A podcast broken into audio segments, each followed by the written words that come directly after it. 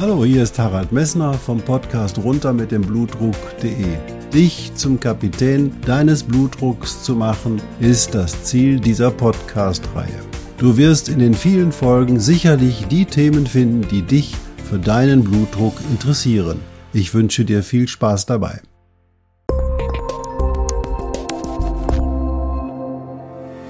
Ja, hallo. Wie ich dir versprochen hatte, habe ich heute wieder einen Gast und wenn du meine Nase siehst, weißt du genau, ich habe auch immer einen Gast. Heute ist der Martin Sunderbrink zu Gast und ich freue mich, dass du dich bereit erklärt hast, Martin, mit mir über dein wichtiges Thema in der Ernährung zu sprechen, nämlich über dein Cholesterin. Und ich hatte so gehört, du hast da besonders schöne Ideen, die sozusagen für uns oder für die Hörer von Interesse sein können, weil alle beschäftigen sich ja da mit den Risikofaktoren und wenn jemand einen hohen Blutdruck hat, boah, da muss ich ja auch über meine Risikofaktoren Bescheid wissen. Und da ist Cholesterin eine wichtige Nummer. Okay, Martin, vielleicht stellst du dich selber vor, dann erzähle ich nicht so viel und du viel mehr. Ja, hallo Harald, danke für die Einleitung. Ähm, ja, also wie gesagt, ursprünglich bin ich äh, Diplom-Sportwissenschaftler, habe dann mit dem Schwerpunkt Prävention und Reha durch Sport losgelegt, in einem Reha-Zentrum zu arbeiten und habe dann auch schon tatsächlich direkt erste Kontakte mit Cholesterinmessung bei den Kunden und Patienten gehabt. Von daher hat mich das Thema Cholesterin eigentlich jetzt so die letzten 15 Jahre immer auch schon begleitet. Und ich konnte dann eben auch live erkennen, welchen Einfluss wir tatsächlich über Ernährung, Training und die Begleitumstände auf den Cholesterinspiegel und die damit einhergehenden Risikofaktoren nehmen können. Ich habe dann aber auch sehr, sehr schnell gemerkt, dass Sport alleine nicht die Erfüllung ist und habe mich dann also als Ernährungsberater noch weiterbilden lassen, um diesen Bereich auch noch mit abzudecken. Und schlussendlich habe ich gemerkt, Sport und Ernährung sind zwar zwei enorm wichtige Bausteine in dem Gefüge Mensch, aber ich weiß natürlich noch sehr, sehr wenig von Krankheiten. Und dementsprechend wollte ich einfach nochmal das Ganze so ein bisschen ganzheitlicher und globaler verstehen und habe mich dementsprechend für eine Heilpraktika-Ausbildung entschieden, um das Ganze nochmal so ein bisschen abzurunden. Und dementsprechend bin ich da jetzt ja seit sechs Jahren mit eigener Praxis unterwegs und begleite meine Patienten und Kunden auf dem Weg zu einem gesunden und schlanken Körper. Super. Also du bist auch so Personal Trainer oder Coach, da hast du mir erzählt, das ist richtig oder ist das eigentlich ja. nicht mehr dein Ding? Auch genau, also ich versuche da wirklich immer diese drei Bausteine, Ernährung, äh, ja dann das gesundheitliche Hintergrundwissen aus der Heilpraktikertätigkeit und aber natürlich auch Training für meine Kunden optimal zu kombinieren und zusammenzusetzen, sodass dann wirklich jeder sich entweder das rauspicken kann, was jetzt vielleicht noch gerade bei ihm fehlt. Bei ganz, ganz vielen habe ich aber eben die Erfahrung gemacht, ist es tatsächlich so, dass äh, ja alle drei Bereiche dann noch ein bisschen optimiert werden könnten. Super. Sag mal, jetzt die Frage kann natürlich nicht fehlen. Wie bist du als Heilpraktiker durch diese Corona-Sache bisher gekommen? Hat das viele Auswirkungen auf deinen Job und deinen Beruf und dein Unternehmen gehabt? Ähm, ja, an, gerade anfangs schon. Also im letzten Jahr, als so der erste Lockdown kam, dann haben natürlich äh, ja quasi panikartig ganz, ganz viele Kunden, gerade so im Bereich Personal Training, ihre Termine storniert. Und ähm, da habe ich schon auch deutliche Umsatzeinbußen gehabt. Zwar durfte ich die Praxis die ganze Zeit auflassen, wie das ja auch bei Ärzten oder Physiotherapeuten der Fall war. Aber natürlich hatten viele Menschen Angst und das wurde jetzt im letzten Lockdown, der seit November dann war, ja eigentlich nochmal wiederholt. Und ähm, dementsprechend habe ich aber so im Verlauf des Dezembers gemerkt, dass das Ganze so ein bisschen kippte. Also die Angst bei den Menschen wich etwas und die haben gesagt, Mensch, was kann ich denn selber tun, um mich zu schützen, um mein Immunsystem zu stärken? Und vor allen Dingen auch aufgrund der Schließung der Fitnessstudios kamen dann explizit Kunden auf mich zu, die gesagt haben, Mensch, ich merke, die Corona-Funde, die wachsen und ich sollte da jetzt doch nochmal eingreifen. Super.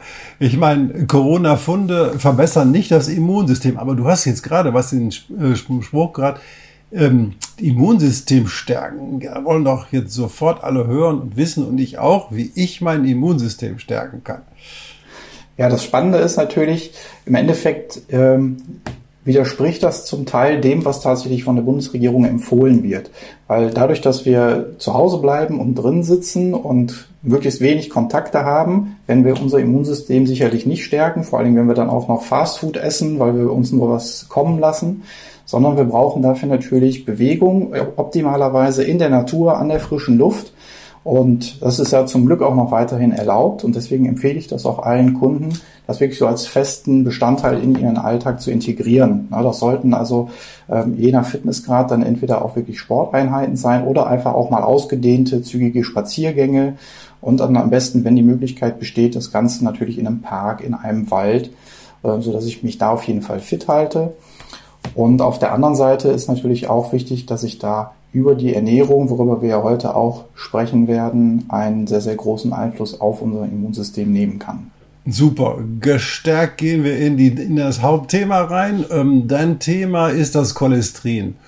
Und da bin ich mal gespannt, wie das aus deiner Sicht für den Betroffenen, der vielleicht einen Herzinfarkt hatte oder der schon mal an einer Durchblutungsstörung erkrankt war, aussieht für dich. Ich stelle dir mal die Frage, du hättest jetzt ein Problem mit dem Cholesterin, was würdest du am ehesten machen? Ja, also die Frage ist tatsächlich berechtigt. In, in erster Linie ist es ja oft so, dass Cholesterinwerte dann erhöht sind, wenn auch gleichzeitig äh, Übergewicht da ist. Ja, das Thema Übergewicht spielt aus meiner Sicht eine ganz, ganz essentielle Rolle. Äh, auch äh, habe ich die Erfahrung gemacht, dass sehr, sehr viele Menschen, die ich begleitet habe, die das Ziel hatten, Übergewicht zu reduzieren, oft sehr, sehr schlechte Cholesterinwerte gleichzeitig hatten. Und dementsprechend sollte aus meiner Sicht auch einer der ersten Bestandteile sein, das Übergewicht zu reduzieren. Und ich habe das extra nochmal ähm, in der Vorbereitung zu dem Podcast recherchiert. Ähm, das ist also auch mit Studien bewiesen. Pro 10 Kilo Übergewicht steigt das LDL-Cholesterin um 8 Milligramm an. Ja, das heißt also, ich habe eine sehr wohl die Möglichkeit, wenn ich denn übergewichtig bin und die hohen Cholesterinwerte keine andere Ursache haben, das direkt damit zu beeinflussen. Und äh, dementsprechend macht es aus meiner Sicht absolut Sinn, da dann gerade auf so Dinge zu verzichten wie Zucker, Weißmehlprodukte, ähm, ja, Fertignahrung, Fertiggerichte, weil da sind oftmals ganz, ganz viele versteckte ähm, verschiedene Zucker auch drin, die dann dafür sorgen, dass unser Körperfett langsam ansteigt. Und deswegen zusammengefasst lässt sich eigentlich sagen, so die Reduzierung des Übergewichtes ist so der wesentlichste Kernpunkt, den ich dann auch in der Arbeit mit meinen Kunden und Patienten angehe. Und äh, was empfiehlst du den Menschen? Also wenn ich jetzt mal 20 Kilo Übergewicht habe, hätte, was würdest du mir empfehlen? Also ich würde auf jeden Fall auf die Anzahl der Mahlzeiten pro Tag achten. Und da gibt es auch inzwischen ganz, ganz wunderbare Studien zu, die herausgefunden haben, dass die Kalorienzahl gar nicht so sehr ausschlaggebend ist dafür, ob ich jetzt übergewichtig bin oder nicht, sondern dass vielmehr die Auswahl der Lebensmittel entscheidend darüber ist und auch zu welchem Zeitpunkt am Tag ich das Ganze esse. So wurde also beispielsweise festgestellt, dass ich Lebensmittel, wo mehr Zucker drin ist, dass die wesentlich besser in der ersten Tageshälfte verstoffwechselt werden können und weniger zu Übergewicht beitragen, als wenn ich die am späten Abend zu mir nehme. Deswegen gibt's ja auch so, wie der Volksmund so schön sagt, nach 18 Uhr keine Kohlenhydrate mehr essen. Ja, das hat also durchaus seinen Sinn. Aber grundsätzlich äh, frage ich meine Patienten und Kunden auch ganz am Anfang, so wie viele Mahlzeiten nimmst du denn am Tag zu dir? Und sagen die meisten klassischerweise, ja, drei. Ja, Frühstück, Mittag, Abendessen. Und dann frage ich, okay, jetzt definieren wir mal Mahlzeiten. Und wenn wir Mahlzeiten mal definieren als alles, was den Blutzuckerspiegel ansteigen lässt, also auch ähm, der Schluck Kaffee mit Milch und Zucker zwischendurch oder äh, die Banane zwischendurch oder mal der Müsli-Riegel, ja, wie viele Mahlzeiten sind es dann? Und dann kommt bei ganz, ganz vielen schnell raus, ja, acht, neun oder sogar zehn Mahlzeiten. Und wenn ich natürlich in, ja, sag ich mal, 1 bis 1,5 Ab Stunden Abstand am Tag immer wieder was esse, was den Blutzuckerspiegel ansteigen lässt, dann bringen wir den Körper ja gar nicht erst in die Verlegenheit, dass er überhaupt auf die vorhandenen Fettreserven zurückgreifen müsste. Weil er sagt sich, ja, Zucker ist ja da, ist ja viel, viel einfacher Brennstoff, als wenn ich jetzt auf die Fettreserven zurückgreife. Und dementsprechend achte ich da mit meinen Kunden eben auf die Mahlzeitenfrequenz, dass die eben wirklich maximal drei Mahlzeiten am Tag zu sich nehmen. Wobei ich persönlich für mich auch das sogenannte Intervallfasten entdeckt habe, das 16-8 Intervallfasten. Das heißt also 16 Stunden am Tag esse ich nichts und nur innerhalb von acht Stunden esse ich dann zwei ausgewogene, vollständige Mahlzeiten, wo dann alle Nährstoffe enthalten sind. Und alleine darüber habe ich persönlich auch das Gefühl, dass ich viel, viel fitter und leistungsfähiger bin Und wenn ich das meinen Kunden empfehle, sagen die, ich esse eigentlich gar nicht groß anders, sondern wirklich nur reduziert in diesen acht Stunden. Und alleine darüber habe ich schon vier, fünf Kilo Gewicht abgenommen, was vorher zu viel war. Also die Frühstück, für mein Verständnis, die frühstücken dann etwas und wann essen die wieder was dann? Also nehmen wir mal nicht um 8 Uhr Frühstücke was esse ich dann, äh, wann esse ich dann wieder was? Ja, wenn wir bei dem Beispiel bleiben, das heißt also, wenn ich um 8 Uhr frühstücke, dürfte ich innerhalb der nächsten 8 Stunden nochmal eine große ausgewogene Mahlzeit zu mir nehmen. Wäre also beispielsweise um 15, 15.30 Uhr problemlos möglich. Die meisten Menschen machen es aber so, weil die sagen, ich bin nicht so der Frühstücker oder ich habe es morgens noch nicht so wie den Hunger, dass sie tatsächlich das Frühstück dann eher weit in den Vormittag schieben, beispielsweise auf 11, halb 12 und dann, wenn sie dann nachmittags nach Hause kommen, um 17.30, 18 Uhr die zweite Mahlzeit zu sich nehmen. Und damit kommen die ganz wunderbar zurecht, wenn denn die Mahlzeiten ausgewogen zusammengesetzt sind. Was machen die denn, wenn die abends dann vor dem Fernseher sitzen und ärgern sich über die Tagesschau und äh, das, was die Politiker da wieder verzapft haben und kriegen dann den großen Hunger? Was machen die da? Also Hunger ist ja in erster Linie ein Zeichen davon, dass dem Körper gerade irgendwelche Nährstoffe fehlen. Und das habe ich auch tatsächlich bei allen meinen Kunden beobachten können, wenn die mir dann ein Ernährungstagebuch geschrieben haben, mal für eine Woche, dass es sehr, sehr auffällig war, dass gerade dann das Abendessen ähm, nicht sehr ausgewogen war. Also wir brauchen ja nun mal alle drei Hauptkomponenten, alle drei Makronährstoffe, Kohlenhydrate, Fette und Eiweiße in der Mahlzeit, damit unser Körper rundum versorgt ist. Und wenn wir mhm. beispielsweise 17, 30, 18 Uhr diese Mahlzeit zu uns nehmen und uns dann auch satt essen, dann haben wir mhm. zumindest die Verlegenheit nicht, dass wir dann um 9, 10 Uhr nochmal auf einmal Hunger bekommen, weil dann sind wir wirklich mhm. sehr, sehr lange satt. Und deswegen ist es da eben wichtig, auf das Abendessen zu achten, damit eben diese Heißhungerattacken nicht mehr kommen. Wobei ich natürlich auch immer fairerweise dazu sagen sollte, bei vielen ist es Gewohnheit geworden, dann abends auf der mhm. Couch nochmal zu den Chips zu greifen, zu den Keksen. Mhm. Und ja, mit dieser Gewohnheit sind ja sehr oft dann auch positive Dinge verknüpft, wie geselliges Beisammensein, ähm, schöne mhm. Stimmung mit dem Partner oder mit der Familie. Mhm. Und äh, da ist es dann natürlich schwierig, solche Rituale, die ja durchaus eine wichtige Wirkung haben, zu durchbrechen, aber da darf dann jeder für sich selber entscheiden, was ist mir jetzt gerade wichtiger, ja, dieses Ritual genauso zu belassen, wie es ist, oder kann ich das vielleicht sogar noch optimieren, indem ich zum Beispiel dann, statt dem ich die Kekse oder die Chips esse, ähm, ein bisschen Gemüse nasche. Also zum Beispiel Möhre. Das geht, also ich kann, ich kann eine Möhre ist auch zu, ziemlich zuckerhaltig, oder nicht? Ähm, die Möhre grundsätzlich ist sehr kohlenhydratreich, das ist richtig. In der Möhre selber sind aber fast alle Kohlenhydrate aus Ballaststoffen. Und Ballaststoffe haben ja einen wesentlich geringeren Einfluss auf den Blutzuckerspiegel. Und mhm. wenn ich jetzt den Übergang kriegen möchte von, ich esse jetzt momentan acht Mahlzeiten zu als Ziel nur noch zwei Mahlzeiten zu mir zu nehmen, dann können so Möhrensticks oder sowas ein sehr, sehr guter Übergang sein, so dass ich trotzdem noch das Gefühl habe, ich kann was snacken, aber es ist natürlich wesentlich gesünder, als wenn ich das dann mit Chips oder Keksen tue. Mhm. Ähm, und auch Getränke abends, wie sieht das dann da aus? Das kann nur noch Tee sein oder, oder kohlenhydratfreie Getränke, nehme ich mal an. Ne? Ja, ich sage ja immer, dass das beste Getränk ist stilles Wasser. Aber stilles mhm. Wasser ähm, hat, abgesehen davon, dass es ja null Kalorien hat, hat es ja sogar noch die Wirkung durch die Verarbeitung im Körper, dass wir Energie verbrauchen, um das Wasser zu verarbeiten. Das heißt also, das Wasser ist tatsächlich das einzige Lebensmittel, was eine negative Energiebilanz hat. Also ich verbrauche mehr Energie, wenn ich das verarbeite, als ich aufnehme. Und dementsprechend ist stilles Wasser da wirklich äh, eine super Empfehlung. Aber du hast jetzt den Tee angesprochen und gerade ungesüßter Tee, ähm, ob das jetzt äh, ein Kräutertee ist, Ingwertee, ähm, aus diese reinen Teesorten, die empfehle ich tatsächlich auch meinen Patienten, gerade in der Winterzeit, weil das ja auch was Gemütliches ja. und Behagliches hat. Und das ist auf jeden Fall völlig in Ordnung. Wichtig ist da eben dann nur, ja, den Löffel Zucker oder den Süßstoff wegzulassen.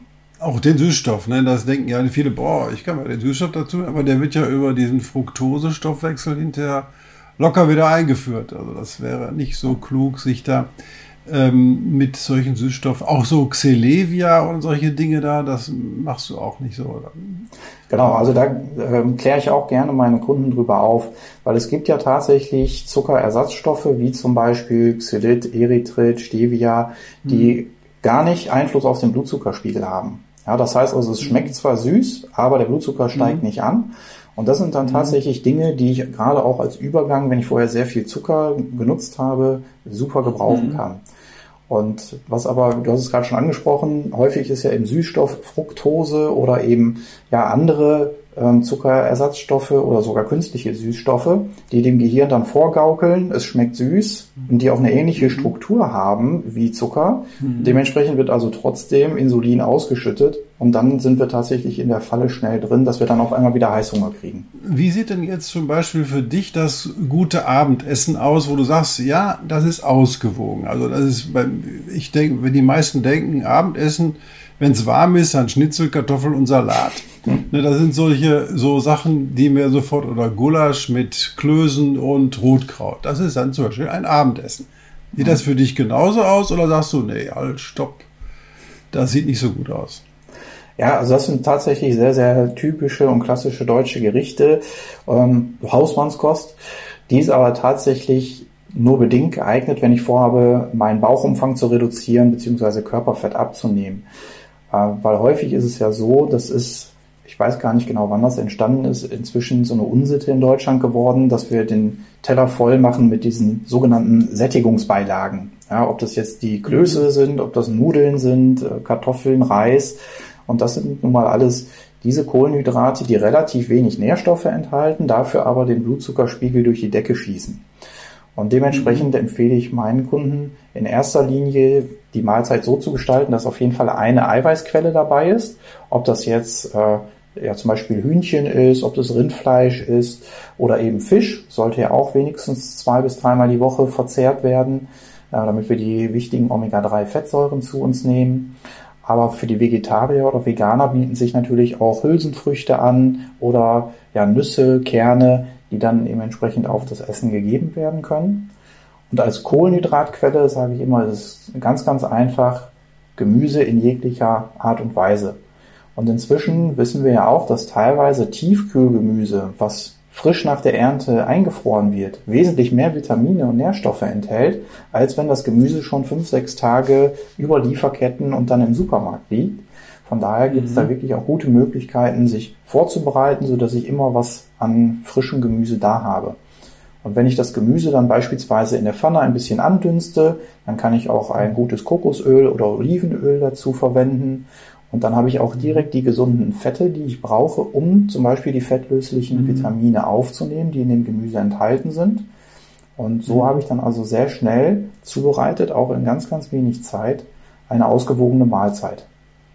Ja, ich glaube, der Zeitfaktor spielt bei vielen eine Rolle, denn das Problem ist ja, dass die Leute sagen, ja, da nehme ich mir eigentlich keine Zeit für. Wobei man sagen muss, für mich ist ein Essen nur genussvoll, wenn ich mir dafür Zeit nehmen kann äh, zum Hunger stillen ist nicht so meine Welt, muss ich ehrlich gestehen, sondern ich äh, genieße das schon ganz gerne. Also wir kochen zum Beispiel schon mal ein bisschen so ayurvedisch, die Jana macht das ganz toll und das ist, glaube ich, auch ein ganz guter Weg, um da vielleicht mal in die Ernährung. Wie sieht das denn das Frühstück bei dir aus da? Ja, so das Frühstück ist tatsächlich das, wonach die meisten fragen, weil das klassische deutsche Frühstück besteht nun mal aus Brot in der Regel oder Brötchen. Ja, und mhm. auch das sind wie, wiederum genau die Kohlenhydratquellen, die dafür sorgen, dass wir spätestens nach zwei Stunden wieder Heißhunger haben, weil der Blutzucker durch das Brot, durch die Brötchen, durch die Decke schießt und wieder abfällt.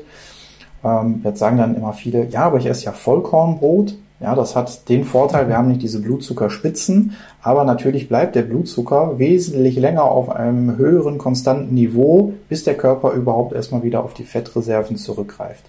Dementsprechend ja. empfehle ich meinen Kunden eher, auch ähnlich die Mahlzeiten zusammenzusetzen, also eine Proteinquelle, ähm, eine Eiweißquelle und das könnten zum Beispiel auch Eier sein. Ja, mhm. und gerade ähm, das Thema Cholesterin und Eier, da wissen wir ja inzwischen, wenn die Leute so fünf bis sieben Eier in der Woche essen, werden die Cholesterinspiegel eher besser. Ja? Und von daher sind Eier in jeglicher Form angerichtet wirklich eine super Idee. Ob ich da jetzt ein Omelette draus mache, da kann ich auch wunderbar noch äh, Gemüse reinschnibbeln, Champignons, Paprika, äh, ein paar mhm. Lauchzwiebeln dazu. Ich kann das mit frischen Kräutern würzen, so dass es auch sehr, sehr gut schmeckt. Und der Riesenvorteil ist, wenn ich das auch wieder dann in dem Öl anbrate, dann bin ich wirklich fünf, sechs Stunden richtig, richtig satt. Super. Also du hast jetzt schon bei mir Speichelfluss erzeugt durch die Beschreibung deines Frühstücks. das finde ich schon jedenfalls toll. Ich denke, denke auch, das muss irgendwie so Genuss sein.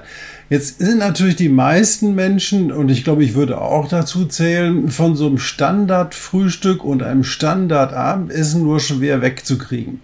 Sagst du denen, ey, jetzt cut, jetzt gleich macht ihr sofort was anderes oder empfiehlst du so, so einen langsamen Einstieg in die Gewohnheitsänderung? Also diese Gewohnheiten, äh, wie du schon richtig sagst, die brauchen, oder jede Gewohnheit braucht ja circa 21 Tage, um verändert zu werden. Und dementsprechend macht es da aus meiner Sicht wenig Sinn zu sagen, ich mache jetzt mal zwei Wochen eine hundertprozentige Umstellung der Ernährung und dann gucken wir mal. Weil vielleicht nehme ich in der Zeit ein bisschen was ab, aber ich werde mich wahrscheinlich sehr, sehr schlecht fühlen. Mein Gehirn wird sich gestresst fühlen. Und dementsprechend äh, empfehle ich dann tatsächlich immer eher, äh, das Schritt für Schritt umzustellen.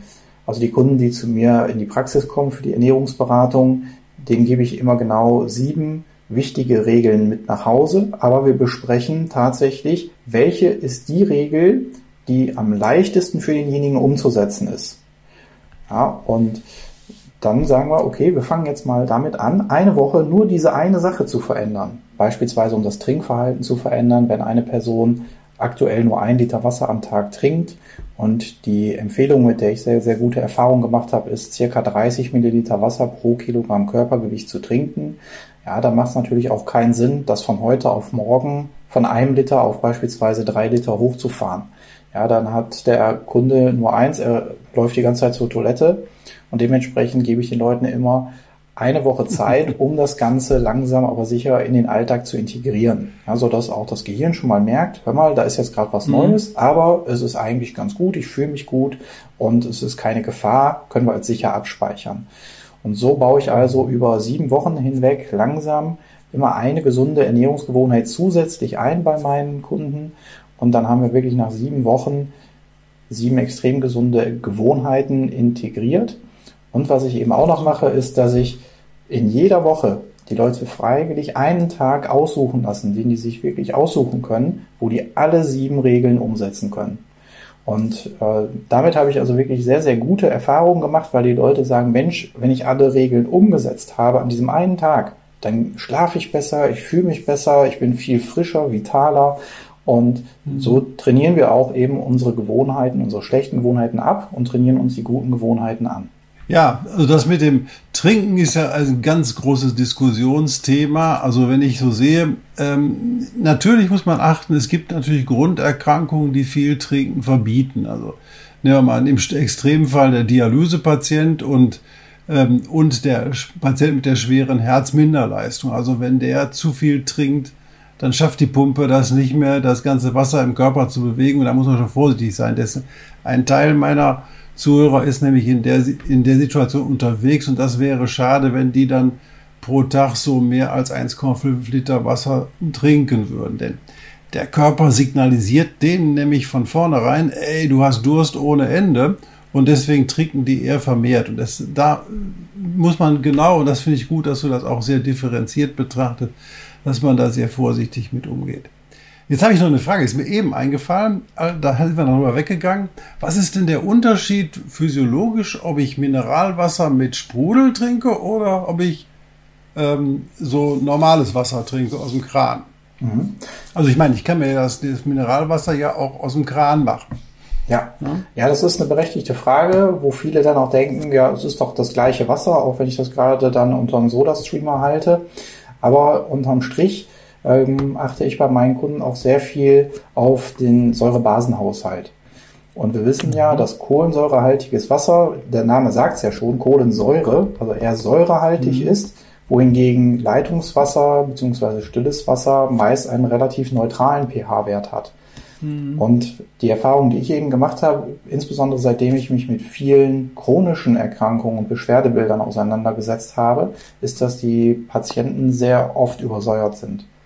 Ja, das heißt also, über Jahre hinweg haben die sich Ernährungsgewohnheiten oder Lebensstilgewohnheiten angeeignet, die dazu beitragen, dass der Körper übersäuert wird.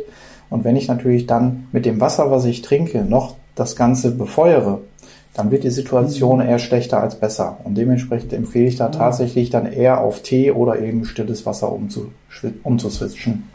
Gut.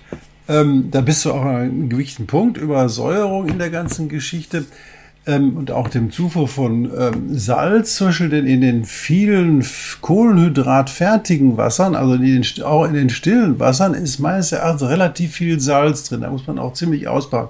Ich kann mich erinnern, ich hatte mal eine Patientin, die klagte immer wieder über Wasser in den Beinen und dann habe ich mal geguckt, was hat sie getrunken? Ein Mineralwasser mit unglaublich hohem Salzgehalt. Und dann war sie auch noch gerade in der Prämenopause, da wo sowieso die Salzresorption abgeht wie ein Zäpfchen, sage ich mal so ganz ehrlich, ähm, dass sie dann immer Wasser einlagert. Da haben wir das geändert, hat sie Kranenwasser getrunken und das Thema war weg. Ne? Mhm. Genau. Wie ist das mit Salz und hohem Blutdruck? Siehst du das genauso wie ich oder sagst du, ja, da gibt es andere Aspekte? Deswegen würde ich da gerne wissen, wenn du da was auf Lager hast oder hast du dich mit dem Thema bisher noch nicht so beschäftigt? Doch, habe ich in der Tat, also gerade eben wegen den Patienten, die mit hohem Blutdruck zu mir kommen. Und tatsächlich habe ich sehr, sehr ähnliche Erfahrungen gemacht wie du. Also ich habe den Leuten nichts anderes empfohlen, außer eben nicht mehr das salzhaltige Wasser aus dem Getränkemarkt zu konsumieren, sondern wirklich äh, Geld zu sparen und die Schlepperei und einfach das Leitungswasser zu nehmen, weil das ist ja nun mal äh, tatsächlich in Deutschland sogar wesentlich besser kontrolliert als das Wasser, was äh, verkauft wird in Flaschen. Und dementsprechend ist in Deutschland das Leitungswasser wirklich eine ganz, ganz hervorragende Möglichkeit, um da was ähm, seiner Gesundheit ja zuträgliches zu unternehmen. Und ansonsten äh, empfehle ich meinen Kunden auch gerade was das Würzen beim Essen angeht, da sehr ja, vorsichtig mit Salz zu sein, sondern da wirklich den Geschmack eher über ähm, Gartenkräuter oder ja, Gewürz, äh, Gewürzmischungen herzustellen, weil ich darüber einfach auch einen viel besseren Geschmack noch dran bekomme und da kann das wirklich dann jeder nach Belieben für sich selber würzen, wie er das möchte. Mhm. Ja, das ist, glaube ich, eine kluge Lösung. Aber dazu muss ich sofort sagen, Maggi ist eine Gewürzmischung, die nur aus Salz besteht. Deswegen, also ich kann mich als Kind erinnern, wenn meine Mutter kochte, ich habe immer so gerne an dieser Maggi-Flasche rumgeleckt, weil das einfach so ein super salziger Geschmack ist. Also da wird man verrückt nach, wenn man das gerne macht. Also bitte, das ist eine Situation, die wir nicht eingehen können. Martin, du hast unseren Leuten oder meinen Hörern sehr geholfen. Hast du vielleicht noch drei Dinge, die du sehen sagen kannst, ey, das würde ich jetzt als allererstes machen? Und äh, damit habe ich zumindest in der Anfangsphase einen guten Erfolg erzielt. Also das Wesentlichste, was wir auch schon besprochen haben, ist wirklich die Anzahl der Mahlzeiten im Auge zu behalten. Ja, dass das wirklich maximal drei Mahlzeiten am Tag sind, also die ganzen Zwischensnacks und so weiter weglassen. Weil im Endeffekt, wenn ich jetzt nun mal Schokolade essen möchte, unbedingt, dann kann ich die zum Beispiel auch als Nachtisch nach dem Mittagessen zu mir nehmen, weil dann ist mein Blutzucker sowieso erhöht. Und wenn ich dann noch ein Stück Schokolade hinterher esse, dann macht das auch nicht mehr viel aus. Also deswegen der erste Punkt ist auf jeden Fall die Anzahl der Mahlzeiten auf maximal drei zu reduzieren. Und wer schon bei drei ist, der darf natürlich gerne auch sich mal mit dem Intervallfasten Über probieren. nachdenken. Genau. der nächste Tipp ist auch auf jeden Fall die Trinkmenge. Ja, also da, mhm. ähm, das ist das Einfachste, was jeder von heute auf morgen schon anfangen kann, für sich selber zu ändern. Also A, auf die Auswahl der Getränke zu achten. Davor nehme ich dann eben das stille Wasser, gerne auch aus dem Kran. Und dann dementsprechend, wenn keine Vorerkrankung da vorliegt, die du gerade aufgezählt hast, so wunderbar, dann macht es auf jeden Fall Sinn, so roundabout diese 30 Milliliter pro Kilogramm Körpergewicht zu trinken. Und als letzten Tipp gebe ich dann auch meinen Kunden immer mit, darauf zu achten, dass der Großteil, der auf dem Teller liegt, tatsächlich aus Gemüse besteht. Ja, und an dem Gemüse kann ich mich richtig satt essen. Da brauche ich nicht hungrig aufstehen, da brauche ich keine Kalorien zählen, weil wir schon das Thema mit den Möhren hatten. Das sind zwar Kohlenhydrate, aber die haben fast keinen richtigen, tatsächlich verwertbaren Zucker, sondern fast nur Ballaststoffe, zudem unheimlich viele Vitamine und Mineralien und damit kann ich meinen Körper super versorgen mit allem, was er braucht. Ja, lieber Hörer, erstmal nochmal Danke an Martin. Schön, dass du eingeschaltet hast. Ich hoffe, du hast die drei Dinge behalten. Ich wiederhole sie nicht, damit du es nicht nochmal auf die Ohren kriegst. Aber wir werden sicher nochmal ein Interview mit Martin machen über die Bewegung. Nur was du bestimmt behalten hast, zwei Mahlzeiten im Tag sind auch ganz nett nur einteilen muss man sie. Und äh, Martin hat eigentlich das reproduziert, was mit dem Insulin in deinem Körper passiert. Nämlich, wenn du 16 Stunden lang nichts isst, dann ist dein Insulinspiegel niedrig, da kannst du nicht dick werden. Das ist ganz einfach das ist der ganze Zusammenhang und das ist super gut, ist nur so schwierig umzusetzen, aber Martin hat dir super Tipps gegeben. Also ich wünsche dir noch einen schönen Tag und ich danke vor allen Dingen dem Martin und ich danke auch Hendrik Messner, der diesen Podcast wieder in eine sehbare Form umgewandelt hat. Einen schönen Tag noch. Tschüss. Ja, ciao auch von mir. Tschüss. Ciao.